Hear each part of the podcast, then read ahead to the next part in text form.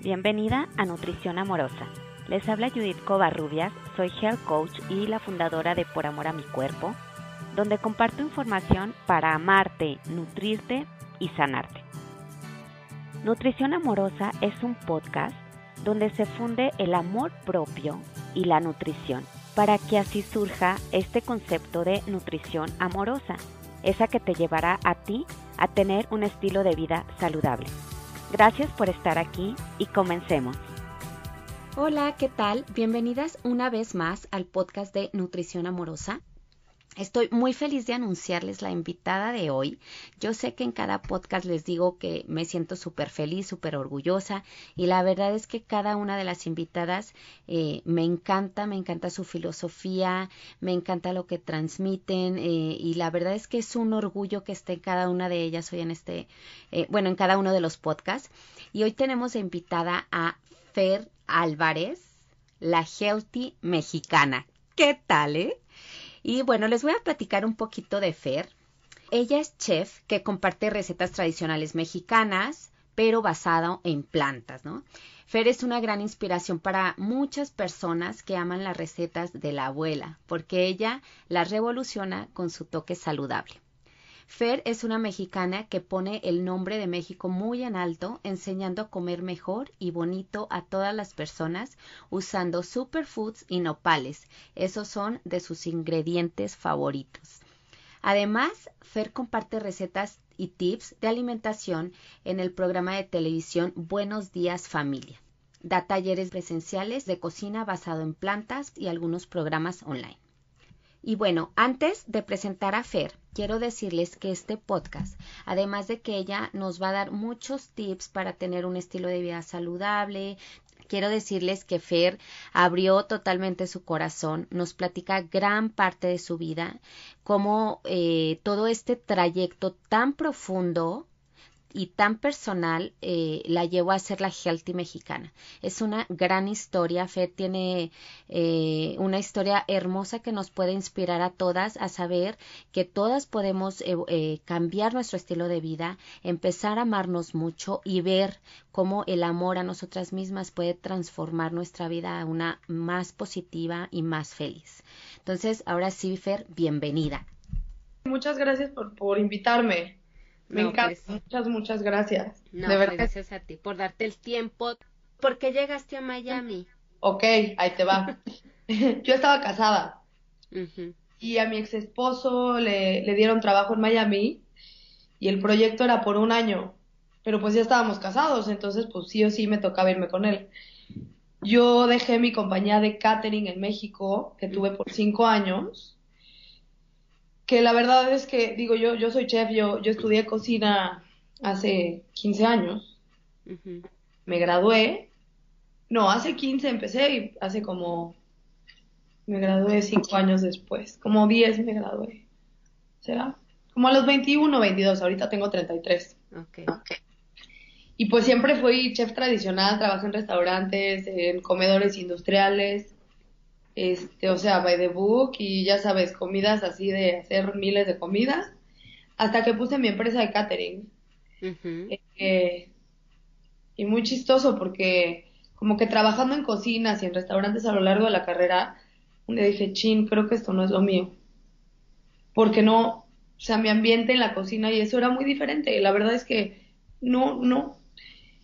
Y, pero yo nunca soñé con tener un restaurante. Yo, yo, yo estudié cocina, fíjate qué chistoso. Yo no sabía qué estudiar, yo fui a hacer el examen en una universidad, uh por mi papá para estudiar administración de empresas. Hice el examen, lo pasé sin querer pasarlo en la Ibero, porque mi papá es del Ibero, o sea, como, ya sabes. hija tiene que ir también a la Ibero. ajá, tiene que ir al Ibero y estudiar lo que yo estudié, o sea, de la prehistoria, ¿no? Y yo ahí voy.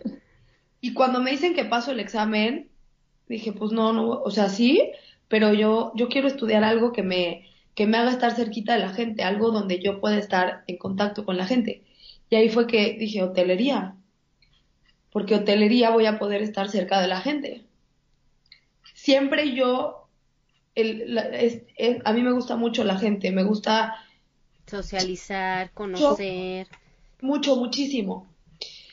Eh, entonces, pues, pues, te digo, pongo mi catering. En un punto yo dejé de disfrutar mucho el catering porque siempre estaba yo en la, o sea, atrás, ¿no? Y a mí lo que más me gustaba era salir y ver que la gente disfrutara o no disfrutara la comida. Al grado que yo acababa siendo como parte, yo me involucraba tanto con la gente porque me gustaba conocerlos antes del evento para saber cuáles eran sus gustos, sus necesidades, no nada más te vendo el catering porque sí, ¿no? Entonces acababas yo hasta haciendo hasta las flores, imagínate. Ah. Mi mamá es muy creativa y de ahí viene también un poco mi parte de manualidades. Ajá.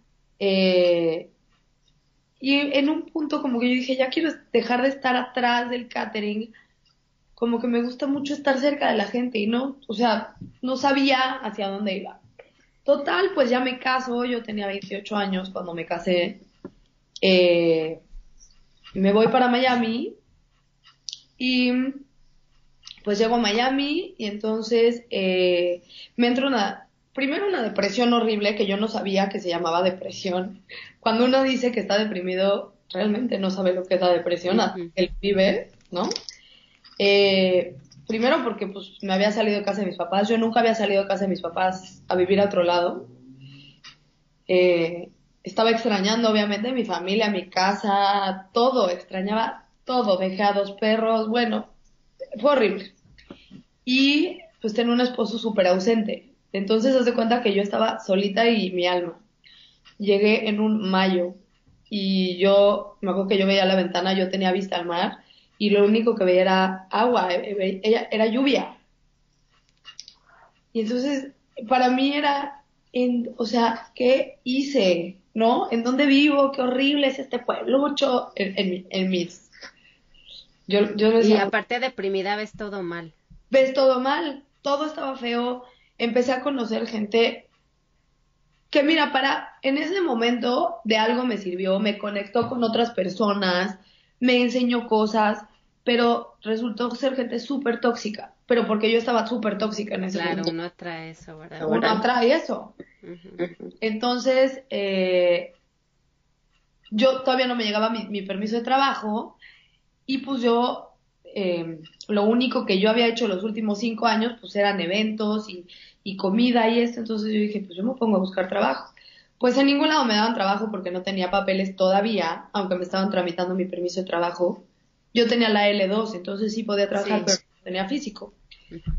Pues me puse a, a dar clases de golf, porque yo juego golf, entonces un día me fui a un campo de golf, me puse a dar clases de golf, este, sí, ese fue. Y empecé a cocinar. Ah, y, y puse un negocio de flores con una vecina que me acabó transando. Te digo, o sea, todo mal, pero yo no tenía, o sea, era la novatada de llegar a Estados Unidos. Mm. Pero esa niña me llevó a, lo, a quienes soy, soy como, son como mis mejores, mis hermanas, haz de cuenta. Como que indirectamente. Entonces, por algo ella tenía que pasar en mi vida. Y como a los seis meses de estar allá, eh, o como al año yo creo, me, un día no me puedo parar, no me puedo parar de, de una silla, estaba en un partido de americano y no podía parar, no podía parar, pero así, pero, una hernia en la espalda. Porque además los primeros seis meses estaba yo tan deprimida que no tenía ganas de hacer ejercicio, no tenía ganas de nada. Y un día dije, oye, ya, o sea, ya me tengo que activar, ¿no? Haz de cuenta que le di duro al gimnasio una semana. Yo venía de hacer mucho ejercicio toda mi vida. Y le doy al, gimnasio una semana y pues un día que no me puedo parar y dije, ¿qué es esto? Urgencias. Iba a ser mi cumpleaños. tres días antes de Navidad. Horrible. Urgencias y pues este, pues sí, si te quieres, yo no tenía seguro entonces si te quieres hacer un MRI, te tenemos que hacer un MRI porque en los X-ray no sale nada. Y pues el MRI creo que costaba, no sé si cinco mil o seis mil dólares. O sea, dije, ¿qué es esto? Entonces le hablo a mi papá, y yo, ¿qué hago, pa? Me dijo, pues te vienes ahorita a México. Horrible. Yo no me podía, o sea, yo era una tabla. Me voy para ¿Cómo hiciste? Pues me volaron ahí de urgencia horrible. Y este, mira mi amor, una paisana tuya. Hola.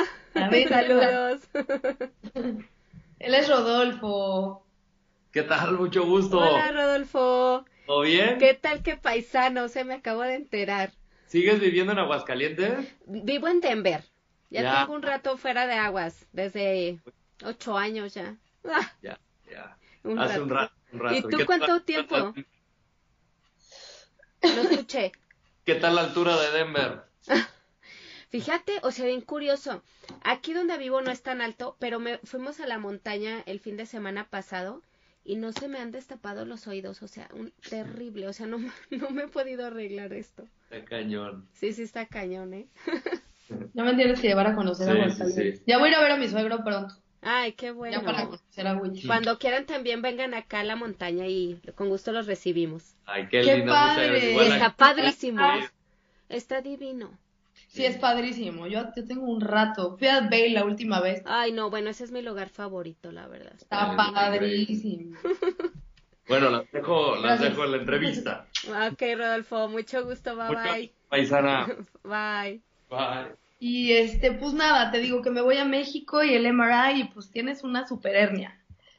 Entonces, él eh, fue un neurólogo, me dijo, mira, pues vas a, tienes que perder peso. Yo, yo era, yo no era, nunca he sido espiritifláutica, mi constitución no es así. Siempre he sido como musculosa y soy como, soy maciza, soy piernona. Pero no, pero gorda, ¿no? No, jamás. O sea, no, pero tengo tendencia. Entonces también yo crecí, o sea, como que súper asustada a no engordar, ¿no?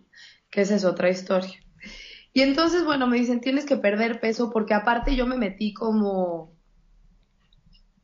O sea, mi peso normal son 50 kilos, 52, haz de cuenta. Y yo pesaba como 68. Pero no me veía, o sea, estaba como entre hinchada, horrible y estaba sin hacer ejercicio. O sea, traía 10 kilos de más. Sí, es medio cachetoncita y así, pero pues yo estaba en depresión, entonces, no. Y seguí usando la misma ropa. Y entonces, bueno, pues me dice el neurólogo, no te vamos a hacer nada, este, tienes que hacer pilates, tienes que hacer fisioterapia y, y me mandó anti, anti, bueno, antidepresivos este, medicinas para el dolor, una bomba. Y entonces, pues, empiezo a hacer pilates, empiezo a hacer esto, lo otro, y me empiezo a sentir bien. Y ya mi cuerpo se sentía bien, pero pues la verdad es que lo demás seguía estando mal. Mi matrimonio la verdad es que era, o sea, horrible. Y, y por más que yo quería como que verle el lado bueno, empecé a agarrar la onda, o sea, ya en Miami, Empezó a... regresaste a Miami y allá seguiste tus ejercicios. Allá seguí, empecé a hacer toda mi rehabilitación. Eh, al grado de un día no, volver a tener un solo dolor, empecé a hacer CrossFit. En, en esa transición, un día dije, oye, pero es que yo no me quiero nadita. Me, fue la primera vez. Ah, claro. pero ¿por qué? O sea, ¿por qué te dio ese despertar? Porque en esos seis meses que yo estuve en mi rehabilitación física. Tenía tanto tiempo, mira, yo llevaba trabajando, yo empecé a trabajar mucha chavita. Mi mamá es eh, entrepreneur, mi papá es empleado de toda la vida, mi mamá es entrepreneur. Y yo, yo nací así, yo soy como judía comerciante, haz de cuenta. no de estar vendiendo todo, pero me encanta estar activa. Y también sé que mi, personalidad, si no tengo algo que hacer, no, no me ayudo mucho, ¿me entiendes? Yo no, no puedo estar sin, sin qué hacer.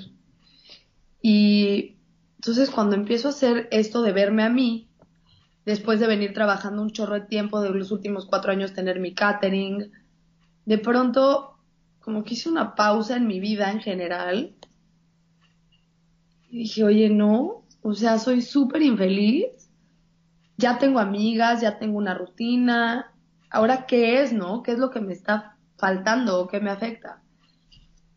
Eh, lo primero que hice fue, yo me miraba al espejo y no me gustaba. No me gustaba.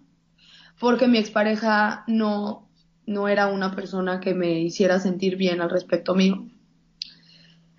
Y eso me lo fui, me lo fui eh, pues me fue creyendo, te lo, me creí, al final me lo creí porque, porque él era una persona súper insegura y, y empezó a, a, meterme en su barquito de la inseguridad, ¿no? Al grado de que pon tú, yo me, yo, de esos días que te arreglas y tú en el espejo dices, qué guapa me veo hoy, con un brillo, o que me pone un lipstick nuevo, y te juro que íbamos en el, ah, no sé, nos subíamos al elevador y me decía, oye, qué feo está tu lipstick, se te ve horrible, pero así, ¿no? Yo creo que la primera vez sí me lo quité, la segunda le dije, si no te gusta, deal with it, porque a mí me gusta. Haz de cuenta, pero te lo juro, pasó dos o tres veces con un lipstick o con una ropa, que se subía alguien al elevador, how cool is your lipstick? O, oh my god, I love your sweater. Así, como que con ganas de decirle, téngale, ya sabes. Sí. Horrible. Entonces yo me empecé a creer, o sea, cómo es también la mente y las inseguridades que uno trae claramente yo no estaba en un momento, en el momento correcto de mi vida con la persona correcta. Eh, entonces te digo, cuando yo me empiezo a ver y, empiezo a ver que no me gustaba y que era lo que podía yo cambiar y tenía tanto tiempo libre, entonces eh, yo decía, a ver, bueno, yo soy cocinera, busqué a una nutrióloga en México que me ayudara porque con mi, con mi condición, aparte yo tengo hipoglucemia, eh, yo necesitaba como que tener una dieta, una, una alimentación balanceada, básicamente. Casualmente la hermana de una amiga me dice, no, es que esta chava, este, es como una nutrióloga vegana. Para, esto fue hace cinco años. Para entonces que alguien te dijera una nutrióloga vegana era así como una nutrióloga vegana, ¿qué es eso? ¿No? Como que, y en México.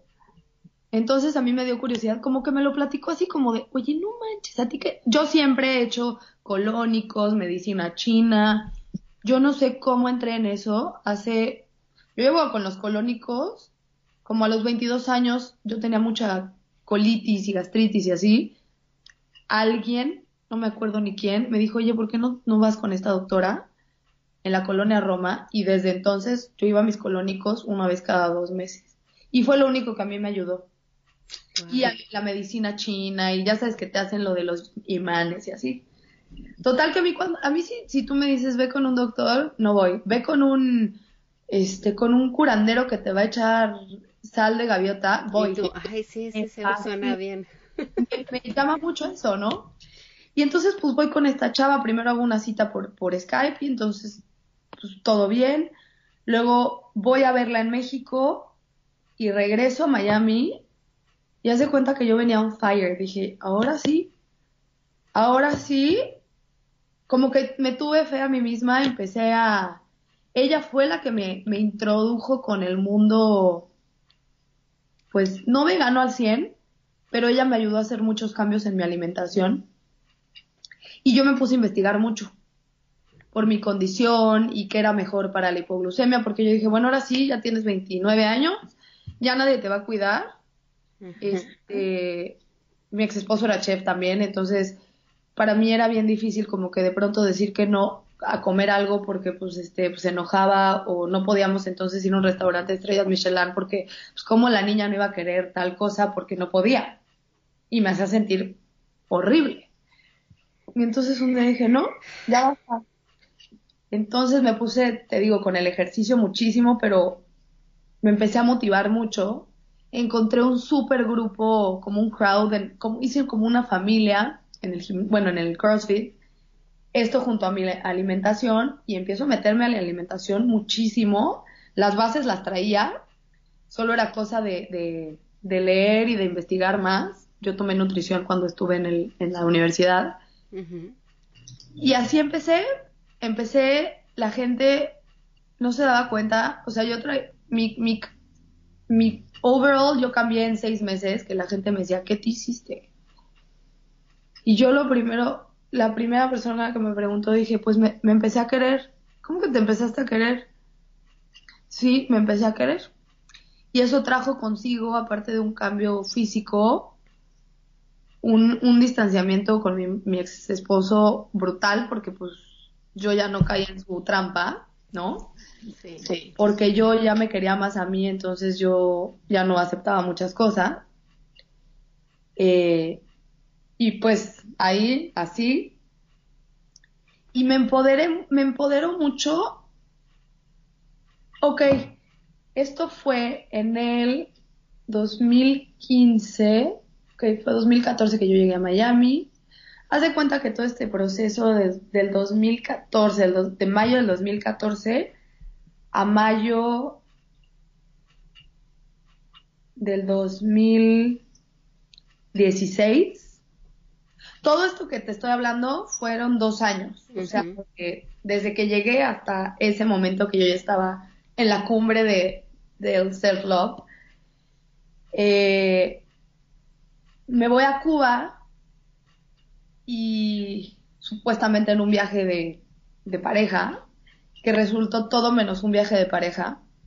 O sea, yo me la pasé solita en Cuba. Eh, un día literal, tanta gente que me preguntaba en redes sociales, pero de familia y amigos, así de, oye, Fer, ¿qué te hiciste? ¿Por qué te ves tan bien? ¿Por qué te brilla tanto la piel?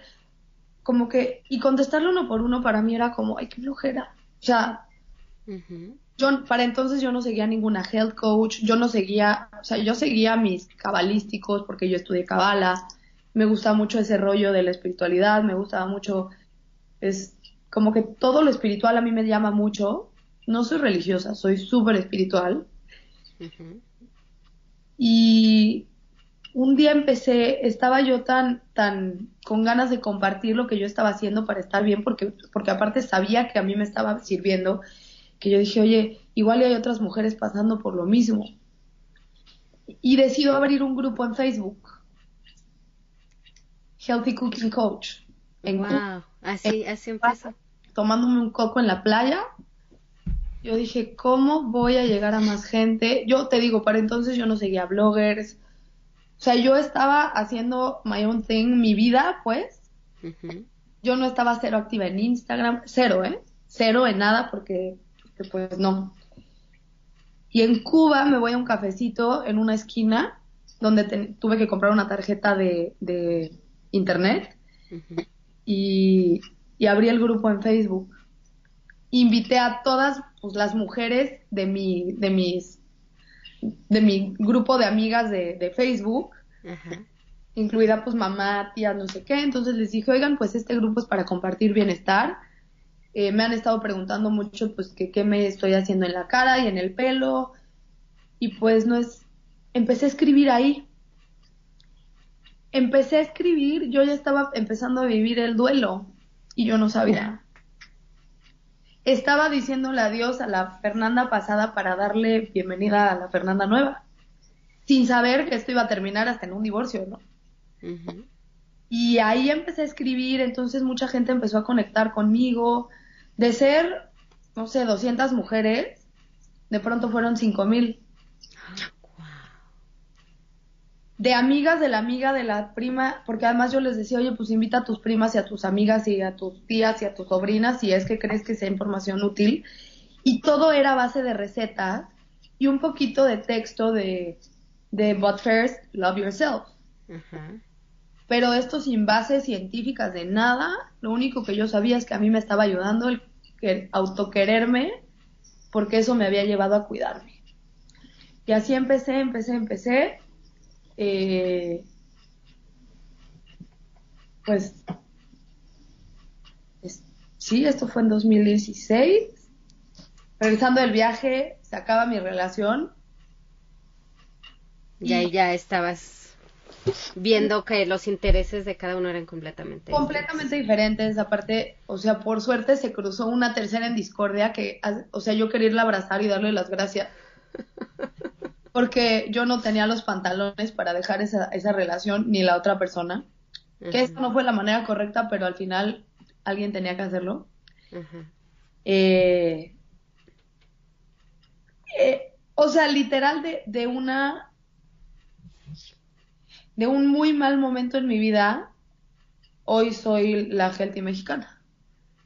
Ay, no, qué, qué bonita historia. Digo, la platicas bien breve, pero qué, qué, qué altibajos has de haber tenido, Fer, con todo. Muy fuertes, muy fuertes, porque la verdad es que yo no yo te voy a decir algo, al crecer en una, en, la, en una sociedad mexicana, Y no nada más en una sociedad mexicana, en una familia de, ¿qué van a decir? Tradicional. No crece con eso en la cabeza, ¿no? El que dirán, eh, creces con muchos tabús, creces con muchas... Pero también no crees, Fer, que es eh, de alguna manera, pues si te enfrentas cuando te cambias de país es bien duro, pero es súper liberador cuando pasa el tiempo. Uf, yo nunca había sido tan feliz. Esa es honest. O sea, fueron, es como bittersweet porque yo creo que obviamente toqué los momentos más bajos que yo he tocado en mi, en mi vida emocionales. Pero, pero fue muy liberador. Conocí mi libertad emocional. Por primera vez supe que era Fernanda y quién era Fernanda y qué es lo que Fernanda necesitaba. Porque vengo de una familia muy controladora. Esa es la realidad. Papá y mamá, por igual. Entonces Fernanda tenía que pensar, no, mijita, pero si, si a ti no te gustan las zanahorias, y eh, con, eso creces. Entonces en un punto, pues como dicen que no me gustan las zanahorias, no me gustan las zanahorias, por ponerte un ejemplo. Y cuando yo iba a, vivir sola, y, era así como, wow, esta soy yo. Y esta ya no es la que está atada a los, a, a los prejuicios de qué coche tienes, qué bolsa traes, este, de quién eres amiga, cómo te apellidas, en dónde vives, en qué colegio estudiaste.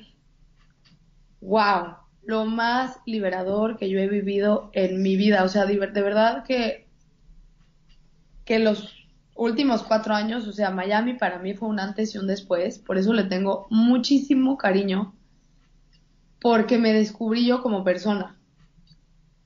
Y sí, muy, muy cañón y la alimentación, al final, finalmente la alimentación fue un vehículo para mí, para llegar a más personas. Primero, para llegar a mí misma.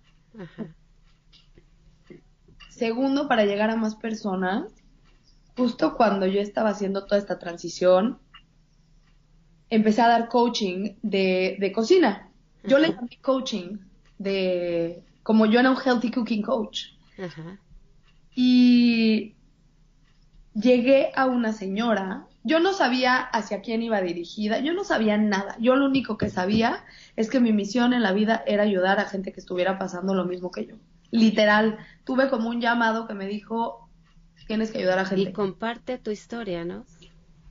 Pero entonces yo estaba como que en el Inter y tenía que, o sea, yo no sabía cómo tenía que hacer para llegar a más personas. Yo, yo no podía dedicar mi vida entera a un blog y esas cosas porque no tenía el tiempo. Y una señora vino, estaba divorciándose, la había dejado el marido por otra chava.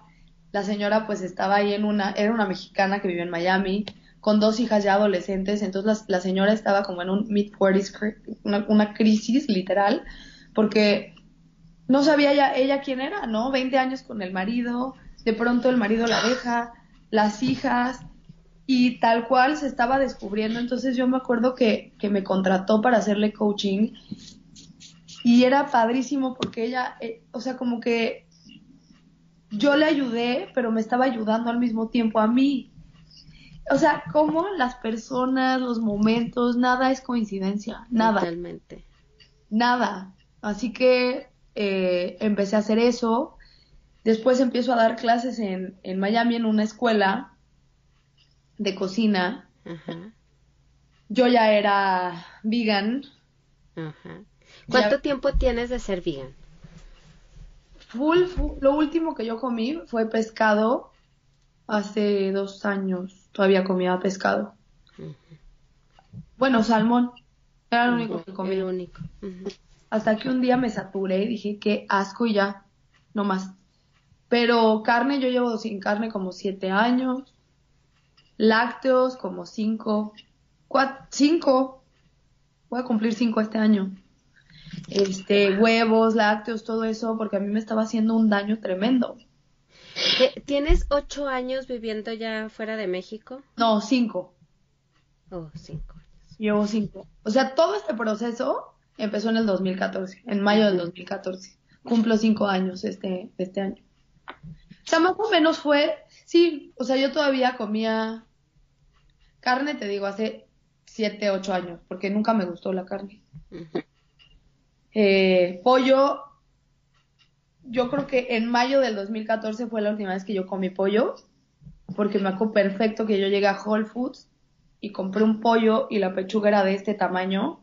Entonces yo llegué a cocinarlo a mi casa y yo veía esa pechuga y yo decía, oye, pero los pollos no puede, o sea, no, no me cuadraba, ¿me entiendes? Como que... Es demasiado grande. Así, y me dio mucho asco, me dio asco pensar en todo lo que podía tener entonces ese pollo de hormonas, porque para que entonces yo ya estaba leyendo y así, dije, oye, no, o sea, no, no.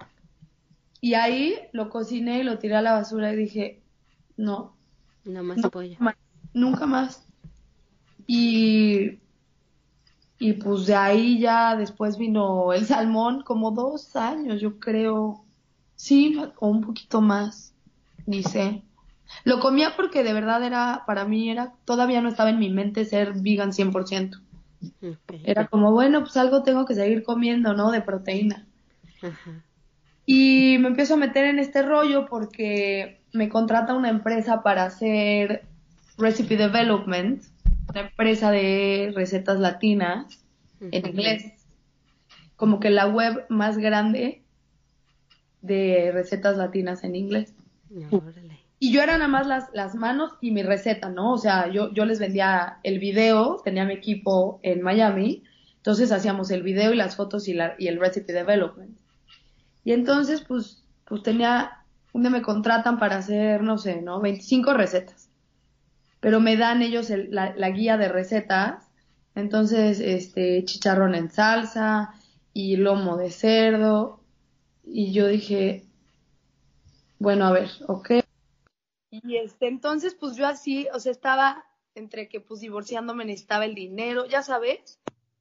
Y entonces dije, bueno, pues sí, pues al final, este, pues solo son mis manos y si tengo que hacer la receta, pues, pues la escribo y ya.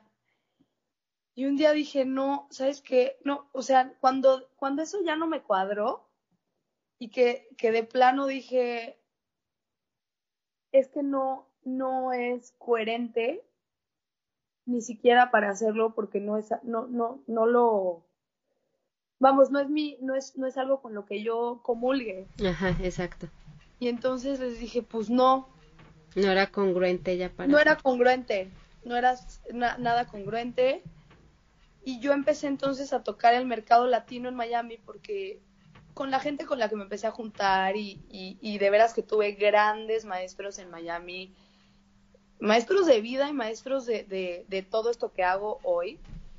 Eh, yo tenía un lugar favorito vegan, que iba mucho porque estaba cerca de mi casa, y un día conozco a la dueña, nos hacemos así y empezamos a hacer workshops, ella y yo.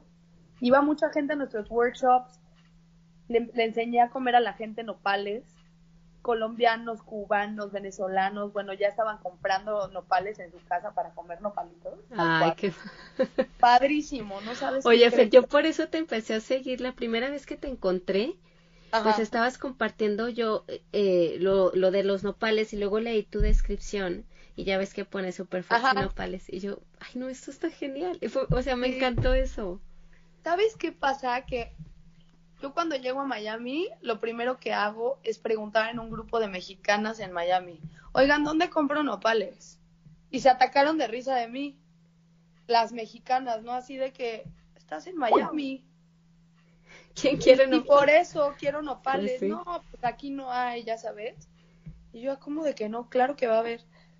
Pues yo iba a donde fuera a comprar nopales y de ahí como que, oye, pues el nopal que tiene tanta fibra y es accesible y esto y lo otro y lo otro. Y de ahí empecé a compartir recetas con nopal, porque yo extrañaba el nopal y entonces quería cocinar con nopal. Y de ahí la gente se empezó a enganchar porque decían, oye, qué cool, yo no sé cocinarlo y así.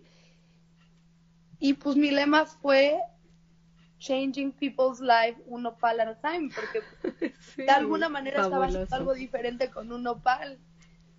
Entonces eh, me volví mucho más mexicana de alguna manera en cuanto a la... No, no, no. el día que yo trataba de salir a comer comida mexicana, era horrible. Terrible. Miami. Horrible. Y entonces dije, oye, no, yo tengo que ser la máster de máster de, de, mi cocina haciendo cocina mexicana.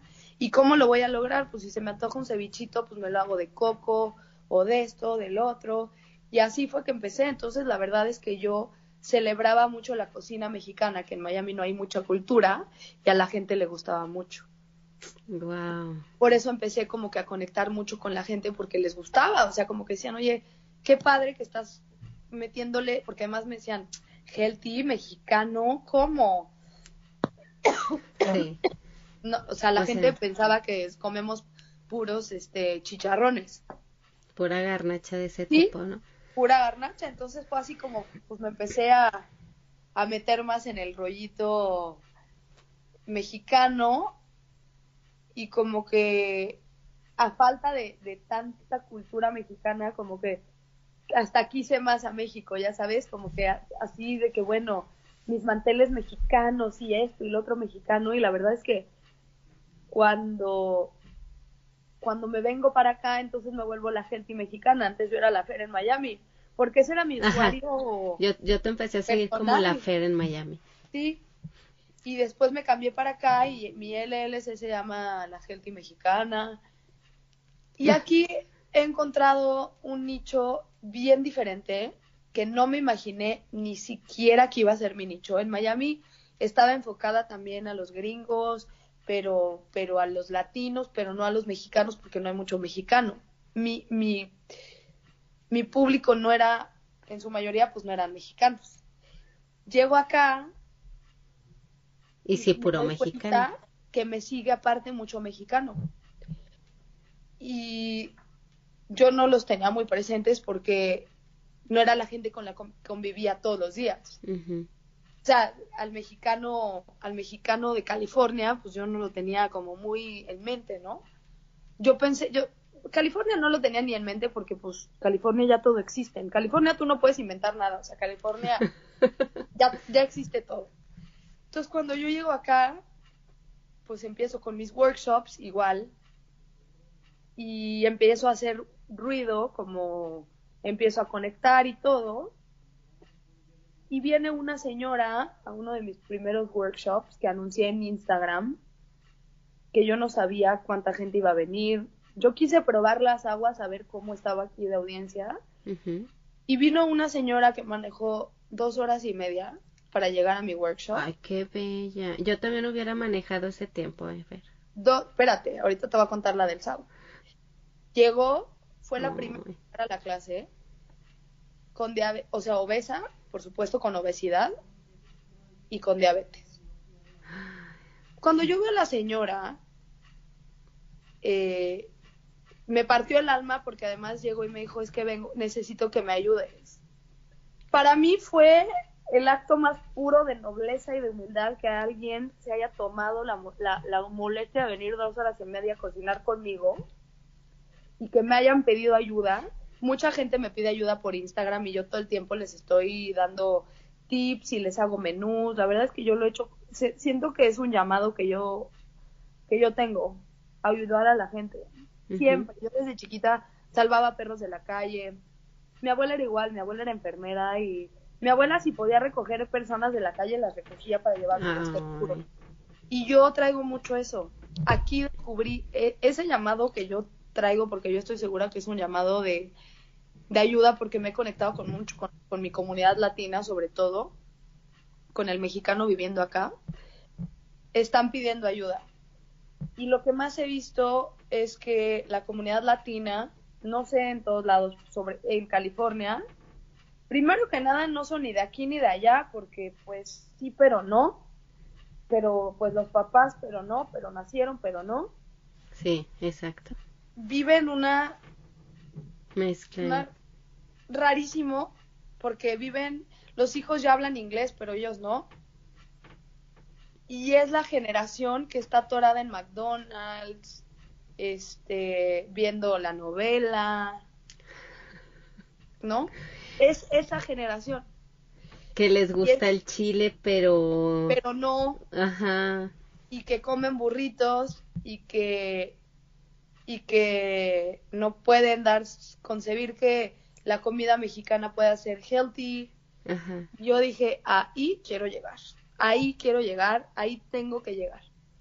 Y entonces decidí empezar a hacer todo mi contenido en español. Yo estaba haciendo mucho contenido en inglés y marcas gringas. Primero que nada, yo soy pro producto local y si es producto mexicano, mucho mejor. Mucho mejor. Creo mucho en la mano mexicana, creo mucho en el ingenio mexicano.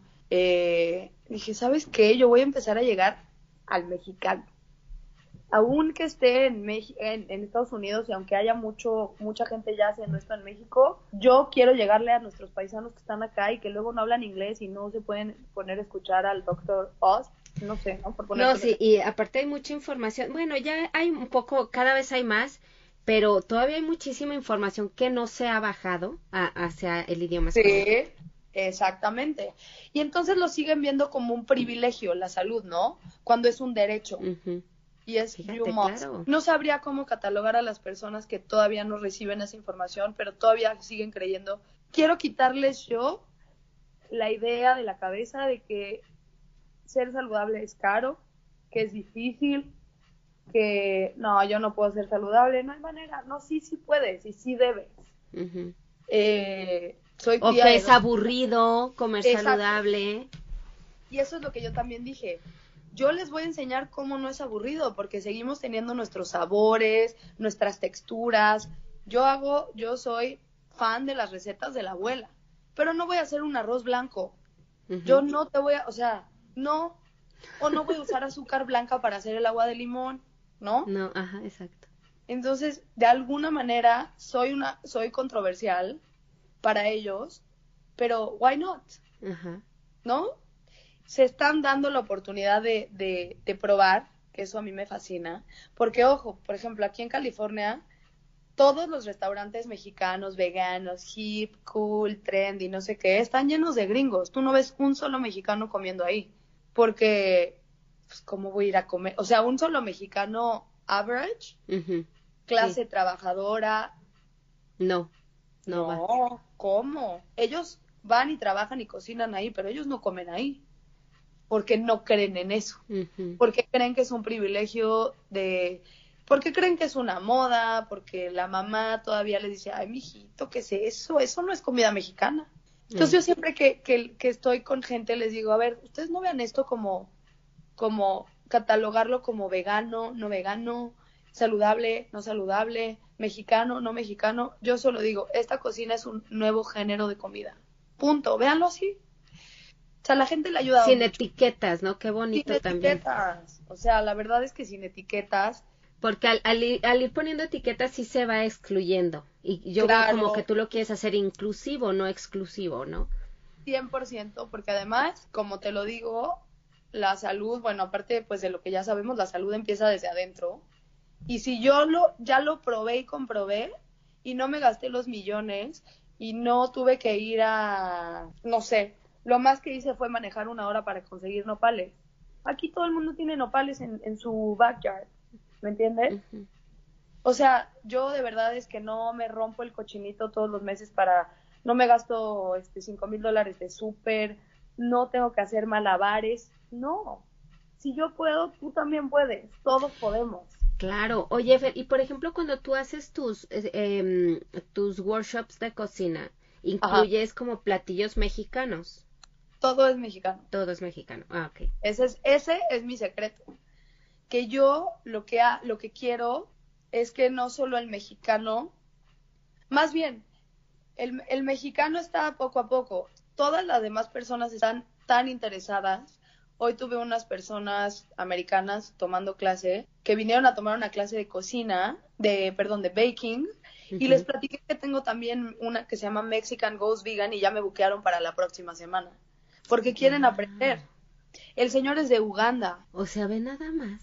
Hazme el favor. Y fue el primero en decir, wow, healthy, vegan, Mexican, wow. ¿Sabes? O sea. No, está increíble. Lo más chistoso es que la vida te va llevando. Eso es, eso es. Pero también, si te va llevando, pero dejarte fluir es la clave y creo que tú lo has estado 100%. haciendo. 100%, déjame decirte que he pasado desde que me vine para acá ha sido un volver a empezar. No como cuando llegué a Estados Unidos, porque ahora ya sé muchas cosas que antes no sabía, pero me desconecté un poquito de mí y me, y me di, y estoy consciente de que lo hice, pero ahora me desconecté por otra razón y fue porque estaba buscando quién iba a ser Fernanda en esta nueva etapa de su vida y, por qué estaba aquí. Eh, yo me vine a vivir con Rodolfo porque Rodolfo trabaja acá en un canal y lo transfirieron para acá, él trabajaba en Univision y ahora se vino para Fox. Oh, y, y, nos venimos para acá. La verdad es que yo cero tenía planeado ningún cambio. Yo pensé que yo me iba a hacer viejita en Miami. y, y pues cómo, cómo es la vida que, que vengo acá, que me conecto con esta comunidad latina que yo, yo estaba viviendo en una comunidad latina de, colombianos, eh, argentinos, venezolanos, todo menos mexicano. Llego acá, conecto con la comunidad latina y yo, ah, wow. Y justo cuando estoy encontrando ese, es todo eso, me invitan a un programa de televisión a cubrir un, el esposo de una amiga que, o sea, ¿cómo es la vida? El esposo de esta amiga trabaja en la, en la televisora, pero no trabaja en ese programa, trabaja en otro programa. Lo, un día le llaman y le dicen, oye, por favor ven porque necesitamos apoyo para el programa, para el morning show. Y entonces él va y alguien está comentando que querían un segmento de cocina. Entonces él le, pues lo piensa y dice, ah, pues sí. A la semana siguiente viene con su esposa, que es mi amiga, a la casa y me dice, oye, pues te propuse para un, para un morning show. Como que necesitan a alguien para la semana del, la última semana de diciembre, como para rellenar el programa. Nada más que el llamado es a las 3 de la mañana. Y yo, ah, ok. Bueno, total, investigo el, el, el programa. Pues ese programa es, lo ve puro mexicano viviendo en Estados Unidos. Es el morning show más visto. A esa hora tiene más rating aquí en California que Univision y Telemundo. A esa hora. O sea, se llama Buenos días Buenos días familia. Ajá. Entonces yo dije, ay, tres de la mañana, pues órale va, ahí voy. Y pues que le encanta al productor, ¿no? Y me vuelve a invitar una segunda vez. Y yo, o sea, lo primero que pensé fue como, me está viendo la gente que yo quería que me viera. Ay, no, quiero llorar, Fer. Literal, ya sabes, como que dije, pero aparte todo o sea, no puedes, o sea, cuadró, todo cuadró y dije, ¿cómo? Cuando me dice la, la, la manager, una amiga que trabaja con nosotros, me dice, o sea, tú, la gente que te está viendo es el mexicano que vive en California, sí sabía. Y yo, wow y pues empezó a tener un chorro de aceptación y yo les di, lo único que sí les dije es no me voy a salir nunca del margen. Yo estoy produciendo mi propio segmento, que además tengo experiencia en eso porque yo estaba produciendo todo el, material de allá y me encanta. Entonces yo empecé a producir mi segmento, yo decido lo que voy a cocinar, no tengo quien me diga que no.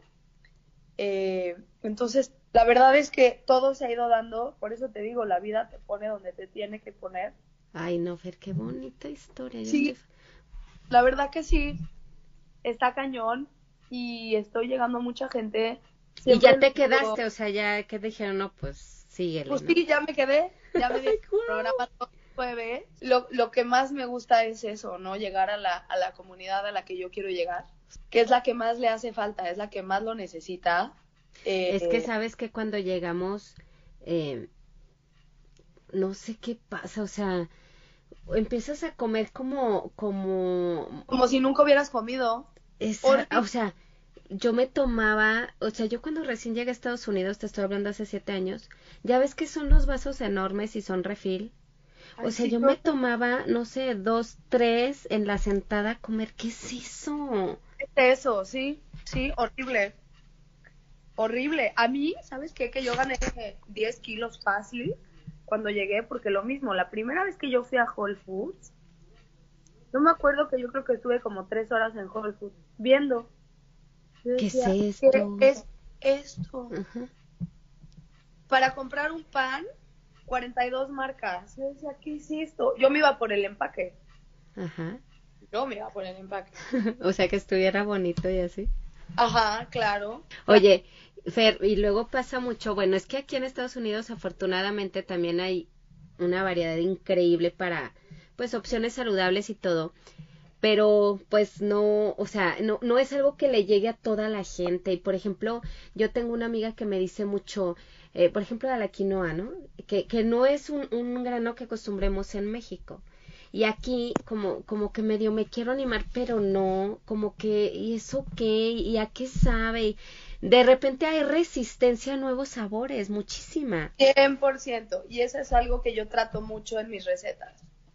Que le digo a la gente, prueben. Por ejemplo, cuando hago yo programas alimenticios, lo primero que les digo es como tarea de la semana, prueben un ingrediente que nunca hayan probado. Y por ejemplo, yo pongo una receta de quinoa dulce, otra de quinoa salada. Hoy en el taller de cocina hicimos un helado de aguacate. Ay, qué delicia. O sea, la gente está... No lo dimensiona hacia el aguacate jamás. ¿Cómo vamos a comer un helado de aguacate? El otro día en el mismo taller el aguacate estaba malo y no había más aguacate. Y yo tenía elote, les dije, vamos a hacer helado de elote. ¿Cómo? Bueno, se terminaron el helado. ¿Sí me entiendes? Entonces es lo que yo, yo les digo, prueben, atrévanse, no pasa nada. Otra cosa también que es bien importante, que tocando el tema de, de acceso, ¿no? Sobre todo eh, por, por el tema económico, ya todo está hecho y es lo que yo siempre les digo, ustedes ya van a encontrar todo hecho, nadie va a descubrir el hilo negro de nada, ya todo está hecho y comercializado. Claro, la gente va al súper y ve una Nutella, yo no sé cuánto cuesta una Nutella, no tengo ni idea cuánto cuesta una Nutella. Vamos a poner 5 dólares, un bote de esos grandotes, ¿no? Y entonces ves la Nutella saludable, con menos ingredientes y más, más saludable, y pues te cuesta el doble. Y más chiquita, lo mejor también. Entonces la gente va a decir, no, pues yo compro la barata, ¿no? Eso es lo que yo le estoy enseñando a la gente. ¿Qué crees? No tienes que comprarla, hazla tú. Y entonces les, les toco mucho el tema económico, porque si, si yo le pongo a la gente lo que se gasta en una semana comiendo afuera, mal haciendo el súper, porque la mayoría de la gente hace el súper con hambre, o no, es o sea, es fatal, o no tienes como el prep, entonces pues estás frito porque pues no, no sabes ni qué onda. Entonces cuando yo le hago esa comparativa a la gente, mira, la gente quiere salir corriendo a hacer las cosas bien. Entonces, por eso mis recetas son fáciles, accesibles para todo bolsillo, tal no. súper saludables. Súper saludables y aparte no son millones de ingredientes para cada plato. O sea, cero. Mira, con una mesa, te lo juro, con 15 ingredientes podemos hacer 6 o 7 recetas. Wow. Ingredientes que la mitad los tienes en tu pantry. Y los otros les vas dando rotación entre semana, que son las frutas y las verduras. Pero lo mío tampoco es como nada más vegano por ser vegano, pero como mucha gente que entonces pues es vegano porque es vegano pero usa todavía gluten. Yo no uso gluten porque yo no yo no como gluten. Y yo lo que si algo yo tengo mucha coherencia es yo no te puedo enseñar algo que yo no puedo probar. No hay manera. No hay forma. Y es otra manera de, de llevar la congruencia en tu vida, ¿no? Sí, sí, 100%. No, yo no podría hacer una receta que yo no pueda probar. Esa es una realidad hice un casting para Masterchef Latino hace como un mes. Me, me buscaron, fui al casting, fue muy chistoso porque además desde que mandan la aplicación, el año pasado me mandaron la, aplicación y yo no la hice. Y me buscaron y me buscaron y pues yo no la hice porque estaba entre que me, me venía para acá y así. La verdad es que no me interesaba. Este año me llega y dije, ah, pues la voy a llenar. La lleno y entonces pues ya sabes, mil preguntas y dicen, ¿cuál es una, una debilidad que tú podrías tener? Una desventaja. y, y, yo fui muy honesta y dije, mi desventaja es que yo no podría, yo no voy a cocinar nada que yo no pueda probar y yo soy vegana. Y este es un concurso de comida y pues casi casi, o sea, pegan a, mis a mis terms o yo no lo puedo hacer. de ahí yo pensé que pues me iban a dar las gracias y no me iban a volver a llamar. Y me llaman a la segunda etapa. Me hacen la entrevista de, de, de grabar y lo mismo. Y, y, me dijeron, pues, pues tú qué harías si ganas, porque el premio serían 100 mil dólares. Y yo dije, bueno, yo, yo, mi sueño, mi sueño sería agarrar un camioncito y llamarlo literal el camioncito de la salud ir por todos los estados y poner un tent, literal, así, y dar un curso de comida gratis para que la gente aprendiera a cocinar. ¡Ay, está padrísimo! Y, y, o sea, nada más irles a regalar un ratito y decirles, con un, con un taller de tres horas, decirles cómo pueden sustituir sus alimentos. Ese ha sido mi sueño o sea, ya está latente ahí todo este último año cuando me llegó esto de Masterchef y me dicen del premio económico, dije, yo haría eso, sin pensarlo. Y la verdad es que ellos están buscando gente que, primero que no, es, que no, haya estado nunca, que no tenga experiencia en la cocina. Yo tengo esa desventaja también, que yo pues mi background es pura cocina. Pero a ese programa van pues amas de casa, músicos, pintores, y desde que estaba en el casting físico, pues la gente la verdad es que se va, o sea, al extremo, llevan sus platillos más típicos, le echan un chorro de ganas. Y yo llevé un ceviche de coco. Y entonces el productor se me queda viendo así de que, ¿y el ceviche? Y yo pues aquí. Y el pescado, dije, no, este ceviche de coco. Ah. Desde ahí, yo dije, el latino todavía no está listo para esto. O sea, me hicieron sí. todavía pasé una la prueba y, y pues no, no porque no, no pueden. Yo les dije, a mí pónganme el challenge de yo hacer con lo que, o sea, pongan en, challenge mi creatividad de cómo hacer algo plant-based que pueda competir con algo que ellos están haciendo. Pero para que veas cómo el mercado latino todavía no está listo para, para esto. No están listos. Pero la, las semillitas se las sembré. Sí, exactamente. Ahí está. Y yo fui muy firme tres veces. Querían como que me bajara un poquito del barquito de decir, bueno, está bien, puedo cocinar, ¿no? Pero pues no. Entonces, pues fue otra, por un lado fue como mis papás me decían, oye, pero qué padre la exposure. Mucha gente me dijo, ay, no importa, hombre, tú cocina, si te ponen pollo. Y entonces dije, no, no porque voy a salir en tele nacional, que ya lo estoy haciendo hoy, Fíjate. Haciendo lo que a mí me, lo que yo quiero transmitir y cómo, primero me estaría jugando chueco a mí misma. Y segundo, le estaría jugando chueco a toda la gente que me sigue y que cree en mí. Y, y podré ir para causar controversia, ¿no? Entre ellos. Pero pues tampoco esa soy yo. O sea, tampoco quiero ir a, hacer eso. Sí, o sea, como que en este momento a lo mejor eh, no está cuadrando en, tu filosofía de vida. Entonces, no, luego ir en contra de, de, de de lo que creemos, de nuestros principios, no creo que quede ninguna satisfacción. No.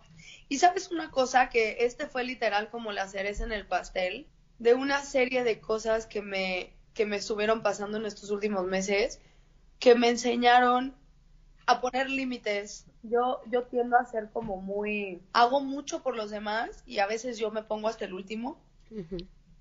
Eso a mí antes me daba mucha satisfacción porque yo, yo estaba, o sea, Fernanda no existía en la vida de Fernanda, pero hoy eso ya no me hace feliz. Me da, me da mucha felicidad compartir y me da muchísima felicidad hacer algo por los demás y hacer felices a los demás, pero si Fernanda no es feliz y yo siempre supe, pero ¿cómo son las opiniones de la gente? Te digo que hubo una chava hasta, ay, ¿Qué tiene, hombre? Pues tú ve cocina pollo. Oye, son 100 mil dólares. Como hoy, hoy yo no tengo 100 mil dólares, ¿no?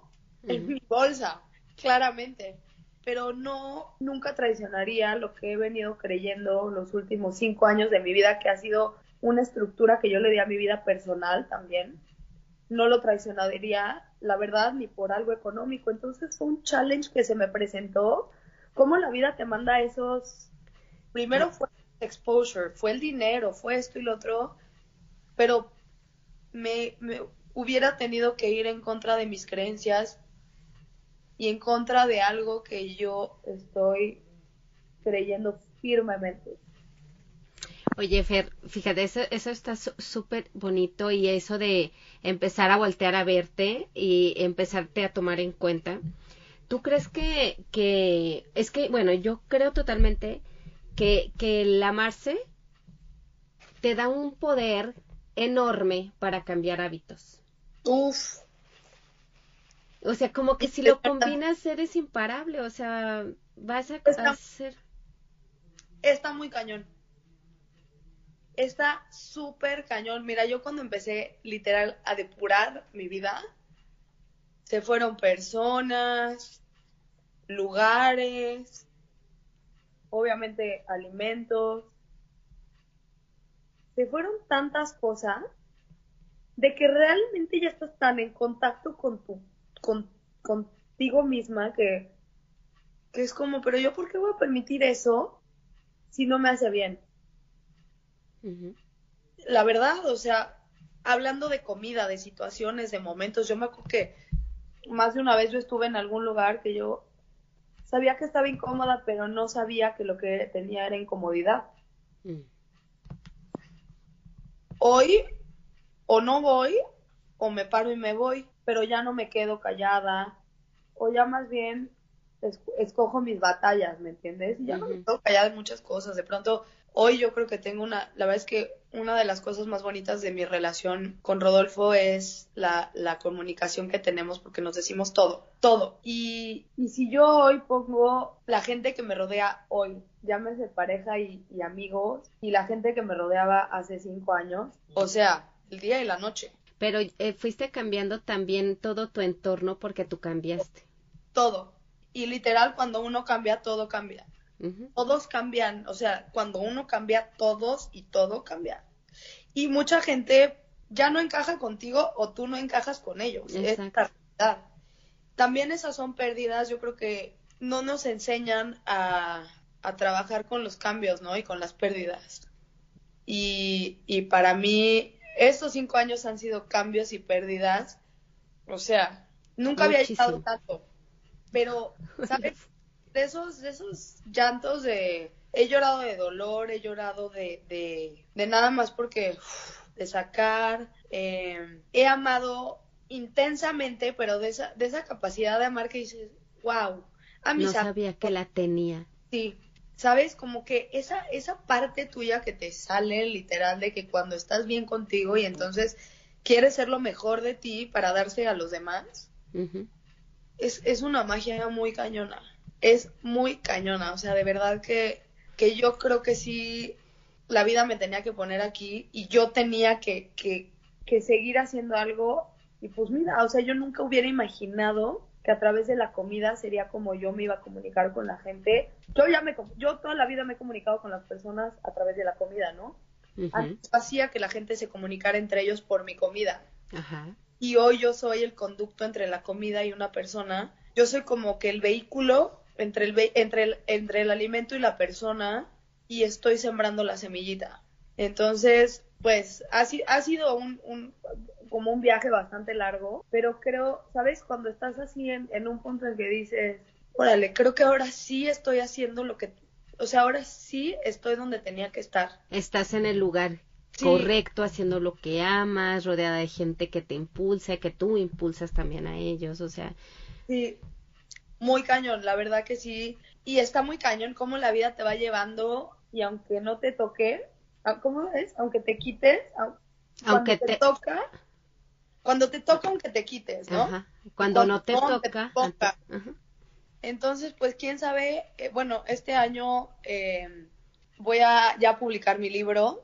Ay, justo estaba pues sacando eh, contenido para esta entrevista, Fer, y veía que escribiste en uno de tus posts que estás recomendando libros de cocina y tú pusiste en ese post yo sé que uno de mis sueños es un día poder escribir mi libro. Ay, no, muchas felicidades.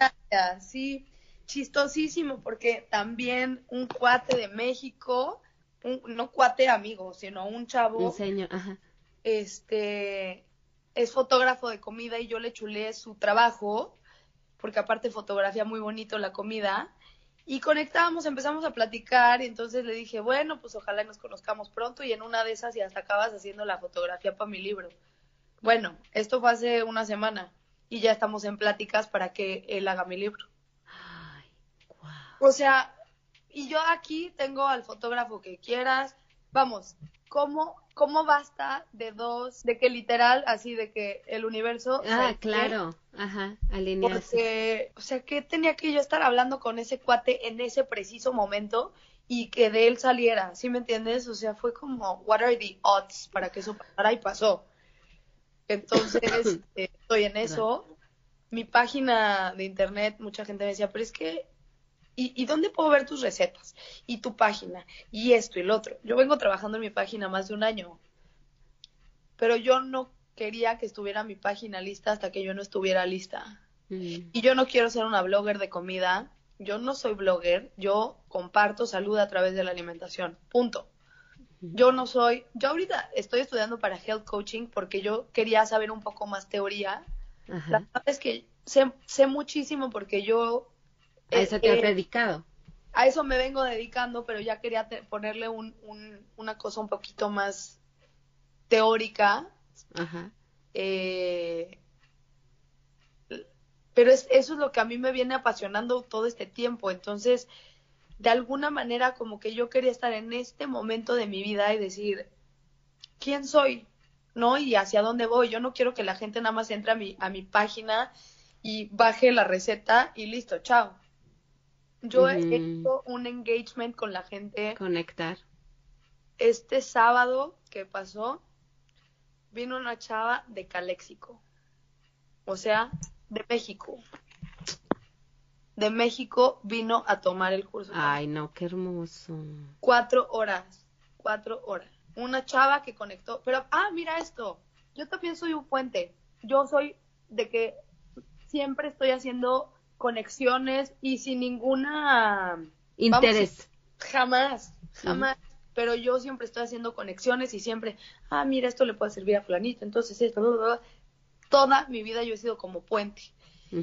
Y esta chava entonces a mí me empezó a seguir y un día me dice, oye, pues yo pasé por esto y me divorcié y entonces la alimentación y bla, bla, bla.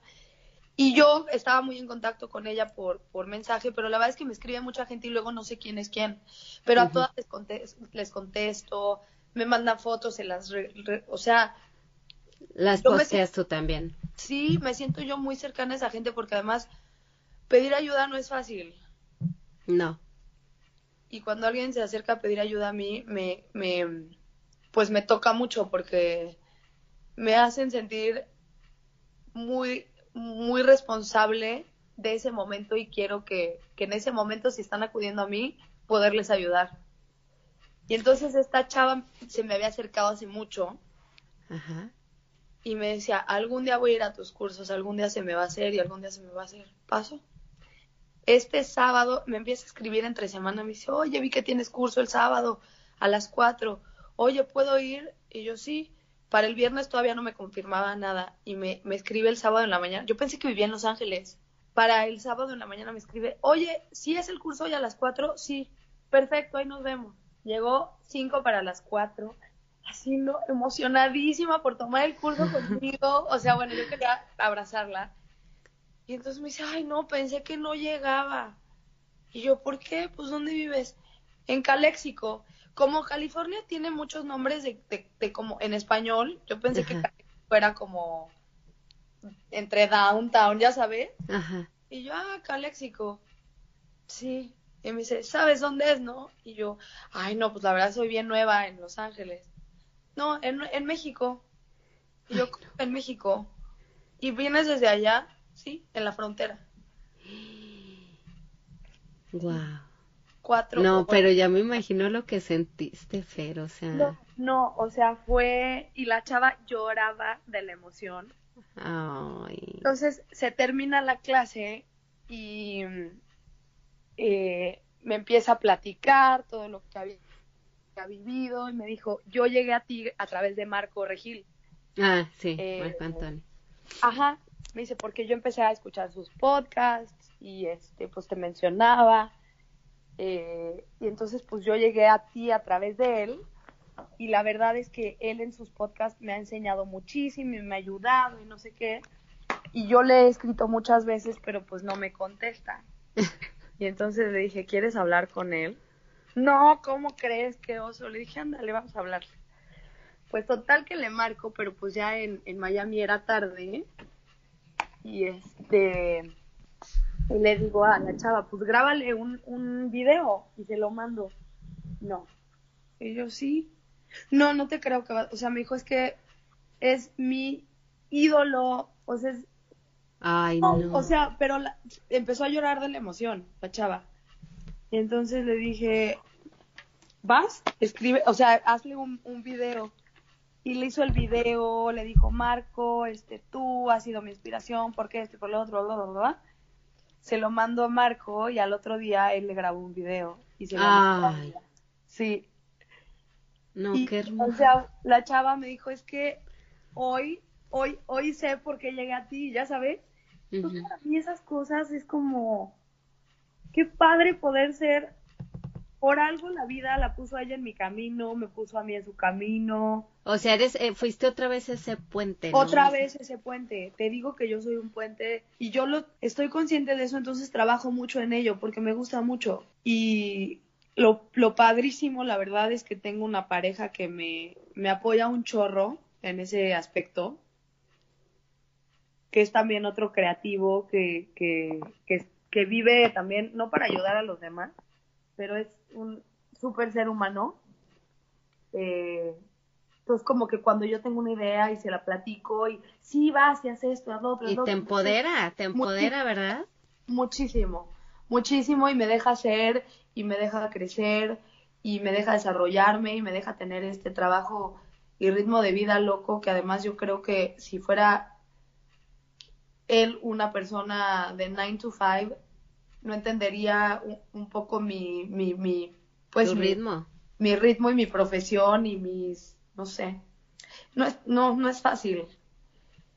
Pero, pero pues bueno, la verdad es que eso también me ha ayudado un chorro a, porque vivo en pareja, pero no vivo así, ¿no?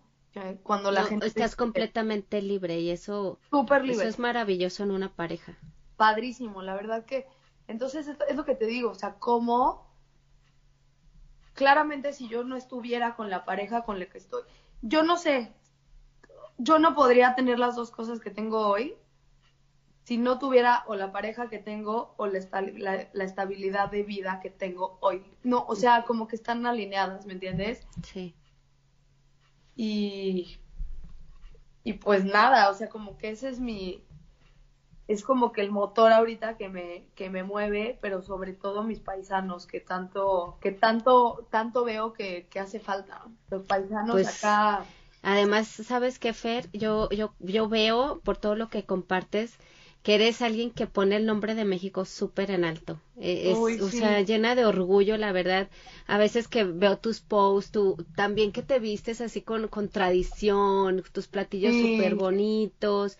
Y que, o sea, ¿te acuerdas que una vez te escribí hace mucho que te, no, no te vas a acordar porque te has de confundir en los mensajes, pero yo te escribía, o sea, es que te juro que vi este platillo y me recordaste totalmente a mi abuelita, o sea. Claro que sí, sí, por supuesto.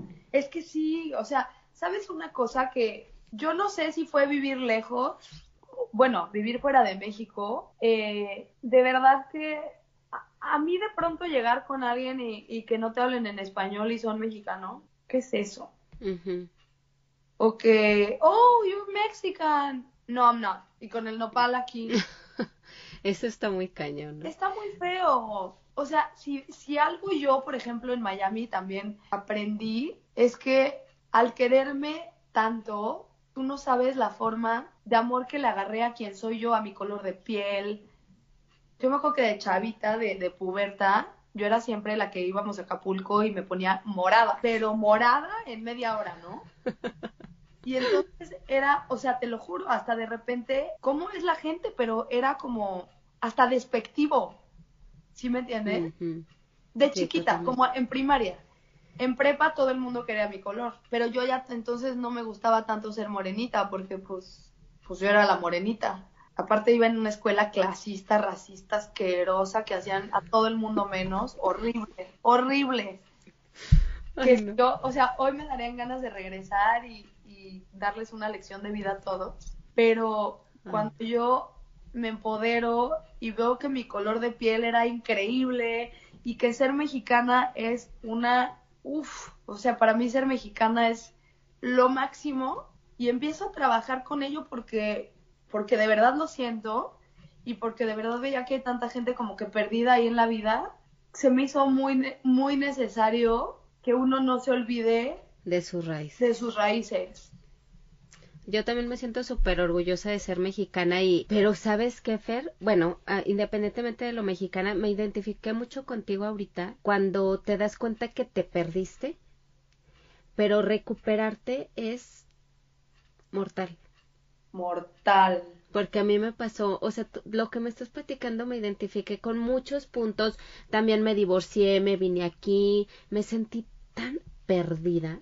Horrible. Horrible o sea, pero te digo una cosa, que yo creo que si a mí me dijeran que van a regresar cinco años y que voy a volver a vivir exactamente lo mismo, y mira que yo la pasé, yo, yo no sabría lo, yo no sabía lo que era el maltrato emocional hasta que conocí a mi esposo. Si a mí me dicen que yo tengo que volver a pasar por ahí y llorar todos los días de mi vida en silencio, lo volvería a hacer si supiera que voy a llegar a donde estoy hoy y lo pasé, pero no mal, de la chingada. Así, o sea, que, que, que de verdad que era así como, yo decía, es que en, en qué momento, ¿no? Pero eso fue para mí un crecimiento, uff. O sea, yo, yo no sabía el potencial que yo tenía de, como persona hasta que toqué el piso y salí del piso yo solita tuve muy buenos amigos en el camino, tuve grandes maestros de vida. Simona, que siempre ha estado a mi lado. Ay, que siempre la tienes presente. Sí, o sea, pero creo que de alguna manera todos tenemos, cada quien yo creo que tiene su fondo para tocar, pero creo que todos tenemos un punto en la vida en el que hay que tocar fondo, pero pero estar conscientes de ello y decir, estoy en el momento, en el peor momento que había tenido nunca. ¿Y cómo salgo de esto? Y yo creo que valientes somos, somos muy valientes los que podemos salir de esto victoriosos, ¿no? Y, y agarrar de todo. Hoy yo agarro todas las, las malas experiencias por las que pasé, las malas personas que pasaron por mi vida, todo lo agarro como un aprendizaje, no guardo un solo rencor, no cambiaría nada, como hice las cosas, nada, me vieron la cara mil veces, pero eso me hizo crecer y eso me hizo aprender y eso me hizo... Enamorarte de ti. Sí. ¿Verdad? Cañón, o sea, tuve una coach de vida en el proceso, una, una coach gestal, fue lo mejor que me pudo haber pasado en la vida, pedir ayuda Yo también tuve una y también gestal. Gestal, o sea, porque entro yo un día al grupo de mexicanas en Miami. Yo no sabía a quién pedirle ayuda, pero de verdad que yo estaba... Seguro es la misma que yo. Sandra. Sí. Sandra Ponce. Sí. O sea, es la misma que yo tuve. Sandrita, no. Sandrita es un antes y un después en mi vida. Hermosa. ¿Tú cuánto tiempo trabajaste con ella? Yo trabajé, empecé en enero del año pasado y ¿qué duró? ¿Tres meses? ¿Cuatro? Por ahí. Yo me quedé un año. Bueno, yo empecé a trabajar con Sandra un enero, que yo decidí, ahora sí yo ya dije, necesito ayuda. Justo un año antes de divorciarme. Ajá. Y empecé a trabajar, a trabajar con Sandra. Y en diciembre, por ahí de principios de diciembre, un día me dice Sandra, ya estás lista. Yo hice mi duelo, yo lo hice con Sandra. Mis llantos. Todo, cómo se llora, ¿no? Uf, todo yo lo hice con Sandra. Y un día me dice, Fer, ya estás lista. Y yo, pero, pero ¿como para qué? Pues para, ya estás lista. ¿Pero para qué? Y tú no me dejes. No me dejes, o sea, ¿cómo? Dijo, ya estás lista. Nos vemos si quieres por ahí una vez al mes, si me necesitas. Ok. Y luego, luego me, me separé. Así. Sandra fue lo mejor que me pudo haber pasado en la vida. Lo mejor. Oye, Fer, o sea, qué increíble, qué coincidencia, qué chistoso. ¿Tú cómo te con Sandra? Por Mexicanas en el Mundo. Ok, ok. Entonces, ya en Mexicanas en el Mundo yo vi que ella puso un anuncio, lo que hacía, no sé qué. Y ya, ahí yo la, la contacté. Sandrita es, tiene un lugar muy, muy, muy, muy importante en mi vida. Y lo que ella siempre me hizo ver es que me decía, es que no soy yo, eres tú que estás receptiva. Yo, porque yo siempre le decía a Sandrita, es que me, me cambiaste la vida. Me decía, no, fuiste tú la que quiso cambiar su vida. Pero sí, eh, o sea, es un antes y un después antes de Sandra y después de Sandra. Muy cañón. No, Pero bueno, es que cuando uno pide ayuda es porque, o sea, porque ahora sí, ayuda de cualquier tipo. Sí. La vida te pone ahí a quien te va a ayudar. It's up to you, ¿no? Si quieres tomar la ayuda o no. Y yo también creo que las personas que llegan o sea, como que es por algo, no es como que, ay, mira. O sea, yo cuando vi ese anuncio de Sandra, a mí me movió. Dije, eh, tal vez ella es quien puede ayudarme con esto, ¿no? ¿Hace cuánto te divorciaste? Bueno, este, esta vez que ella no me ayudó con mi divorcio, sino ya otras complicaciones luego, pero yo ya tengo de divorciada como ocho años y medio, yo creo. ¿Y vives? Pero yo me volví a casar. Ah, ok, ok, ok. Ok. Primero me vine a, vivir igual con mi novio y a los como cinco meses nos casamos y ya pues ya, ya tenemos tres hijos y así. Pero, pero haz de cuenta que a mí lo que me pasa, Ofer, es que, por ejemplo, tú te dices todo este, este duelo, este proceso, y yo fue, fue, haz de cuenta, me divorcio, me, me, vengo a vivir con mi novio, cuando yo llego aquí, era, para mí era una bomba de, de, cambios increíble, increíble. O sea, fue monstruoso para mí al principio venirme a vivir aquí. Sí, no manches. Sí. No, no, no, es que los cambios, aparte yo era como muy renuente y yo decía, es que yo soy muy mala para los cambios. No, yo no funciono con los cambios. Me decía Sandra, sí, pues vamos a ver. Téngale, me llega el cambio de Rodolfo justo cuando todo estaba estable en mi vida, me enamoro, o sea, el trabajo. Ojo que work-wise yo no estaba muy feliz en Miami, pero pues tenía ya mi familia, mis amigos, mi novio, mi depa que yo ya podía pagar solita, ya sabéis que estaba así. Y de repente, Rodolfo, pues me voy a Los Ángeles. Ah, bueno, va, pues, ahí nos vemos. Seis meses y un día que, oye, no, o sea, tengo 32 años, echarme una relación de larga distancia, no. Y pues él no se puede quedar, pues si no me voy yo, pues, pues por lo menos le doy chance a saber si esto va a funcionar o no.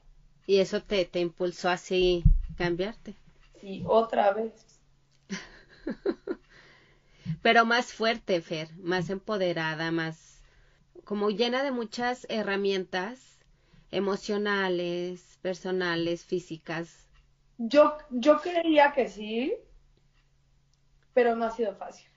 La verdad, ni con todas estas herramientas, que ojo, las apliqué día uno, ¿eh? O sea, no me he quedado nunca con los brazos cruzados, pero otra vez en, encontrar tu, tu lugar en el sitio, tu gente. A mí hoy me preocupa más encontrar un crowd a quien yo pueda llegar con mi experiencia, con mi conocimiento de amigos. No digo que no quiera tener amigos, ¿eh? Pero no, yo no, o sea, yo ya sé, hoy yo ya sé que la gente se te va, tú la vas encontrando en el camino. Y que no tengo que trabajar tan duro como, ahora pegarme este plan, y este plan, y esto, y lo otro. No, tengo ni, no tengo ni el tiempo ahorita para estar ahí este, yendo a tomar cafecitos y, y esas cosas. No tengo el tiempo. Y yo sé, por como la vida a mí me ha puesto a la gente, yo sé que la gente yo la voy conociendo randomly en el parque de perros. Vamos, hoy yo ya soy muy selectiva con la gente que yo quiero cerquita de mí. Y la verdad es que, y suena súper sangrón, pero yo ya no le regalo mi tiempo a cualquiera. Y si de una hay algo que no me cuadra con esa persona o no, no me siento al 100 yo, prefiero no. Sí, o sea, como que sientes, aquí no es mi lugar, ¿no? Sí, y, y chistoso porque cuando yo, antes de venirme para acá, eh, Marco, Marco Regil tiene muchos amigos acá, entonces como quiso algo que dijo, ay, Fer, mi amiga se va para allá, me conectó con gente, yo también me empecé a conectar y me empezaron a escribir muchas chavas, oye, pues ahora que llegues, aquí te dejo mi número, súper buena onda. Entonces, cuando llego, hago un chat a la semana siguiente, hago un chat y les dije, nos vemos en tal lugar, a tal hora, que lleguen las que puedan y las que quieran. Y ahí llegaron, éramos cinco. Una de ellas ahorita ya se fue para Sonora. La es que conectamos padre. De las 15 del chat llegaron cinco. Las cinco que tenían que llegar. Exactamente. Entonces, y hoy somos, somos muy cercanos. Y los esposos y novios ya se hicieron súper amigos. Ay, no ve, o sea... ¿Ves? Entonces, la vida te va poniendo. Eh, la ciudad no me gusta, la, realidad es que la ciudad no, todavía no, no, no, y no, y estoy muy eh, renuente, pero al mismo tiempo yo sé pon tú, de pronto hago cosas y me salgo de mi zona de confort y digo, ah, no está tan mal, ¿no? Ah, ok, ok. Entonces, me estoy dando mi tiempo, estoy viviendo un duelo, todavía estoy en ese proceso de duelo. Sí. Pero por otro lado estoy viendo todas estas cosas que te digo que me, de pronto me llegaron y, y, y que yo sé que estoy en el lugar correcto. Entonces debo de dejar, debo dejar de poner resistencia y saber que hoy estoy aquí porque tenía que estar aquí. Y que dejé un chorro de cosas, pero estoy haciendo, o sea, estoy teniendo otra. Y para mí siempre ha sido muy importante dar. Dar y compartir. Entonces, hoy estoy dando y estoy compartiendo y, y por algo yo tenía que estar en este momento de la vida aquí. Entonces, pues... Y, y aparte, Fer, pues o sea, por todo el, camino espiritual que, que, tú ya has recorrido, por lo que me comentas que te, que te gusta, eh, el hecho de que sepas todo esto, que por algo estás ahí, que están las personas correctas, no deja de ser doloroso. No, y no estoy combatiendo el dolor, eso, o sea, más bien... Lo estás aceptando. Lo estoy aceptando, sí, 100%. Lo acepto, lo vivo, lo proceso y, y, eso hace que, lo, que se vaya yendo, ¿no? También. Sí, y estoy dejando entrar el dolor. A mí Sandra me, me, me, enseñó a eso. Yo no sabía, yo era una persona que no sabía comunicarme cuando yo llegué con Sandra, por ejemplo. Yo no sabía comunicarme, ni para lo bueno ni para lo malo, porque en mi casa no me enseñaron a comunicarme. No me enseñaron tampoco a sentir el dolor. Entonces, como, como ¿qué hacías? O sea, como que lo evadías. Sí, completamente. Y me lo pasaba. Y el día que yo me di la oportunidad de, sentir dolor y de llorar el dolor y de dejarme de hacerla fuerte, porque a mí me pusieron en una situación, yo tengo una hermana, es hija de mi mamá, ella es 10 años más grande que yo. Desde que yo nací, a mí me pusieron la etiqueta de la fuerte, de la hija fuerte, de la hija que no va a necesitar tanto a su mamá, porque mi mamá de alguna manera sentía que mi hermana la necesitaba más. Hoy entiendo que fue una después de muchos años también de procesarlo y de, que me doliera y de que yo no sabía por qué tenía esta reacción, mi mamá como que de alguna manera nunca quiso dejar a mi hermana. O sea, mi hermana se divorcia, mi mamá se divorcia del papá de mi hermana, conoce a mi papá, se casa con mi papá. Pero ella, mi hermana y, ella eran así, ¿no? Entonces, primero pues entra mi papá en la ecuación de dos, que se vuelven tres. Y pues mi, mi mamá de alguna manera como que no ha de ser fácil, ¿eh? O sea, yo no creo que sea fácil. De, de, de pronto como que entrar a una relación con un hijo y que el papá acepte al hijo y que el hijo acepte al papá y que de alguna manera yo creo que nadie te explica cómo hacerlo, nadie te enseña a ser papá, ¿no? Eso no Después nazco yo cuando ya tenían su núcleo de tres y después vengo yo. Y entonces, de alguna manera, mi mamá nunca quiso soltar a mi hermana. O sea, sentía como que a lo mejor le iba a faltar amor, ¿verdad? porque ya se tenía que repartir Exacto. entre las dos. Exacto, y entonces a mí me dejaron como hija de mi papá y se hicieron dos grupos en la familia, mi papá y yo y mi hermana y mi mamá. Empezamos a crecer cuando mi hermana se va de la casa porque se casa a los yo tenía 20, 20 y ella 30, mi mamá me volteó a ver. En ese momento mi mamá me volteó a ver después de 20 años y me quiso agarrar como, "Ah, pero aquí estás tú." Y entonces yo le dije, "No, pues pues no, porque me volteó a ver como para para agarrarse de algo, ¿no? Porque pues imagínate, pues se le fue su mejor amiga de la casa, porque eran, o sea, mi mamá tuvo a mi hermana cuando tenía 18 años. Wow, no, pues, entonces crecieron juntas y entonces casa mi hermana y mi mamá sintió que se le fue su todo. Eh, mi mamá entró en una depresión horrible cuando mi hermana se casó, horrible. Y, y me volteé a ver a mí como, ah, pero aquí estás tú. Y entonces yo le dije, pues no. Yo ya no la dejé entrar mucho en mi vida porque pues yo ya había hecho una vida 20 años sin mamá. Esa es la, o sea, no, no, no sin mamá, pero sin mamá un poco, eh, la verdad. Entonces, a mí, pues, en mi casa no se hablaron de muchos temas, eh, simplemente en mi casa no se hablaba, no se comunicaba, no, mis, mis, mis dos papás son lo máximo, pero creo que nunca supieron cómo integrarnos como familia. Entonces, pues las consecuencias que eso trae después cuando tú tratas de hacer una familia o una pareja, pues no lo empiezas a ver hasta que lo pones en práctica, ¿no? Yo no sabía, yo pensé que yo era muy buena comunicándome y lo que yo era muy buena era escuchando a las personas, pero yo no sabía, a mí me gustaba escuchar y escuchar y escuchar porque a mí no me gustaba hablar de lo mío. Y de alguna manera yo aconsejando a la gente era una forma como de desahogar lo mío, pero yo no sabía que yo traía todo eso adentro de mí y yo no sabía que se valía sentir dolor y que se valía sufrir y que se valía llorar.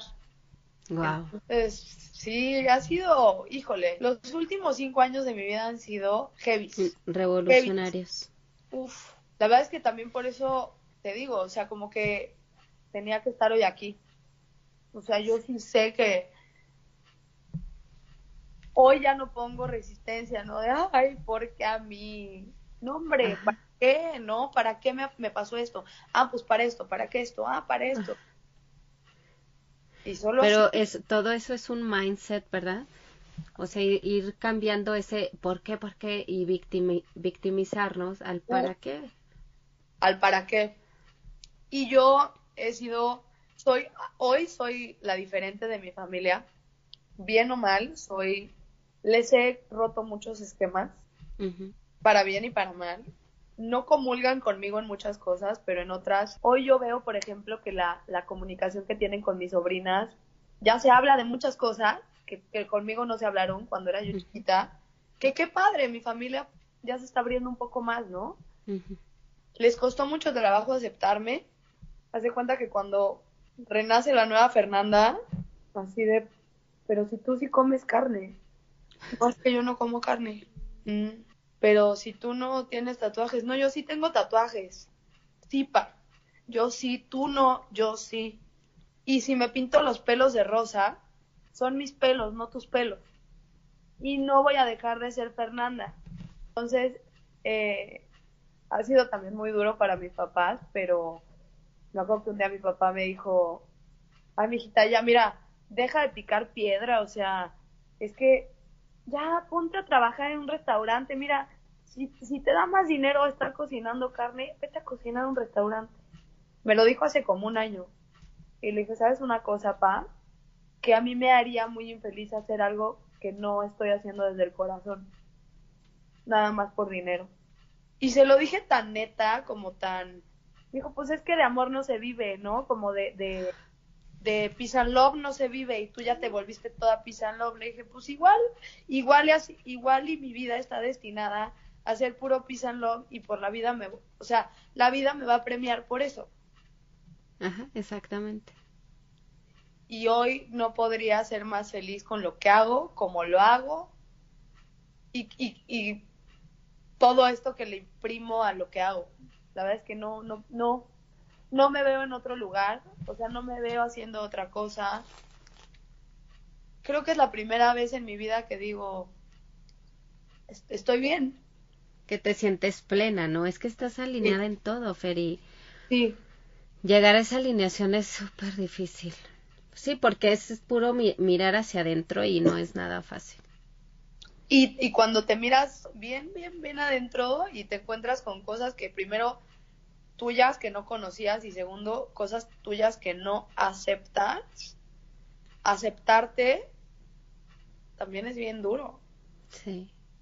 es bien duro y yo he conocido cosas de Fernanda que no me gustan y, y las trabajo, pero a veces también me autosaboteo, entonces tengo que ponerle mucha atención a eso, ¿sabes? O sea, como que creo que sigo trabajando en mí todos los días.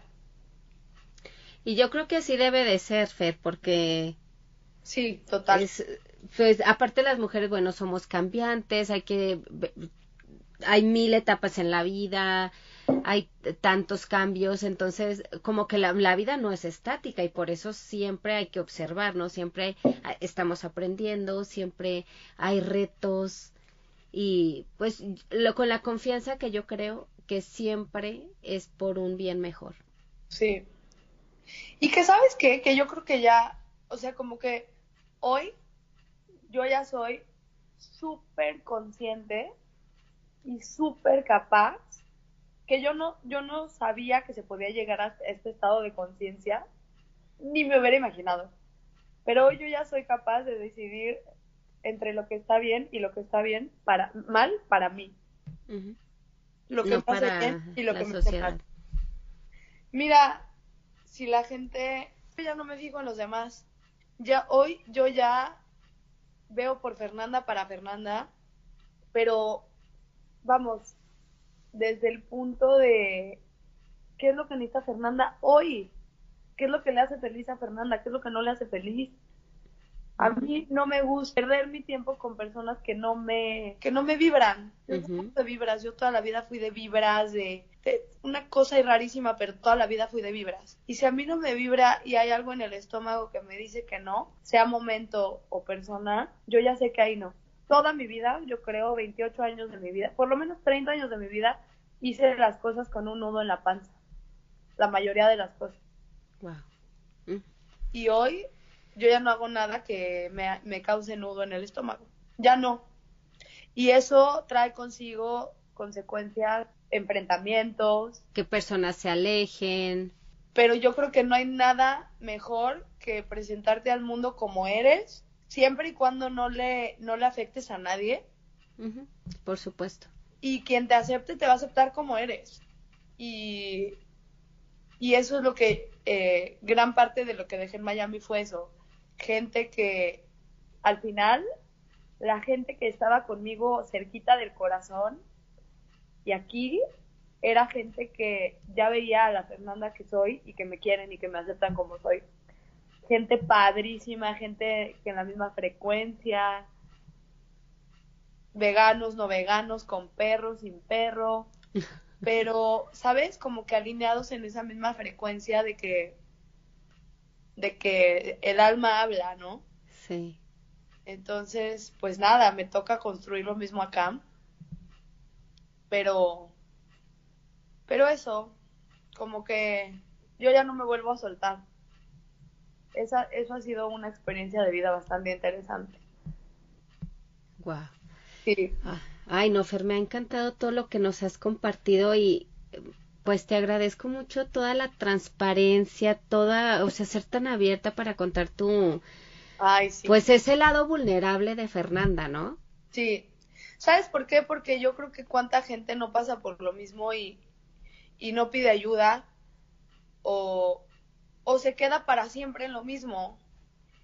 Si yo puedo ser el vehículo que comparte que a través de quizás de cambiar tu alimentación puedas cambiar hasta tu estado de ánimo, ¿por qué no? Y cambiar tu estado de ánimo te va a llevar a cambiar la vida. La vida, la vida, o sea, yo, yo en algún punto, cuando estaba casada, yo me acuerdo que dije, lo, o sea, pensé, dije yo no sabía que uno podía ser tan infeliz.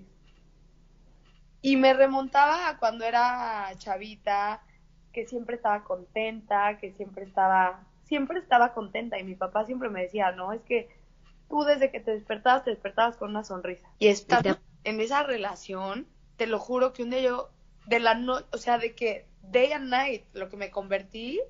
Y yo un día, pero así lloraba, un día a medianoche y dije, yo no sabía que se podía ser tan infeliz. Y te sentías apagada, Fer. Horrible, horrible. O, o sea, horrible. Yo ya toqué el estado. Yo no quiero volver a hacer, yo, yo, yo no me puedo permitir volver a tocar ese sentimiento.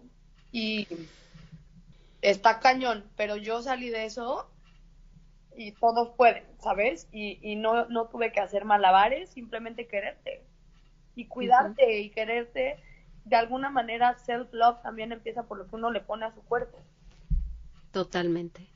Entonces, pues, sí, está, está, está cañón, pero sí, sí se puede y tienes que hacerlo y yo y pedir ayuda. Yo creo que eso que también ese mensaje que nos estás dando de pedir ayuda siempre es básico, básico para poder salir adelante y cambiar lo que tú tengas ganas de cambiar. Es muy importante con quién te rodeas. Súper importante.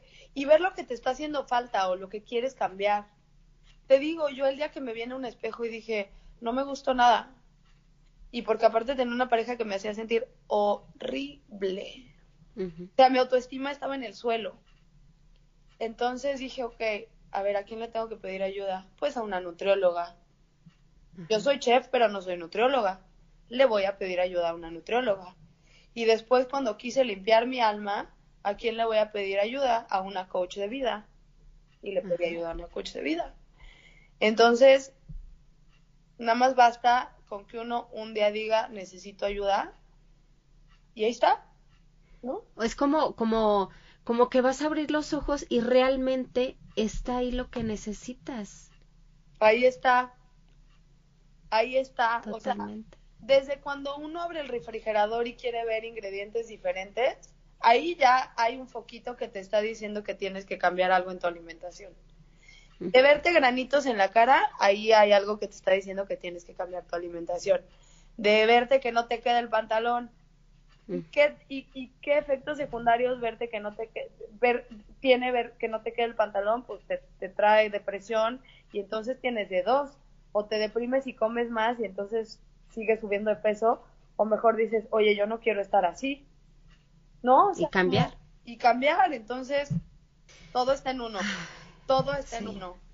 Y yo creo que, que pues todas las que nos están escuchando y, y están eh, oyendo esta historia de Fer tan inspiradora, pues saber una, que sí se puede y otra, sola no, o sea, no es fácil sola, no.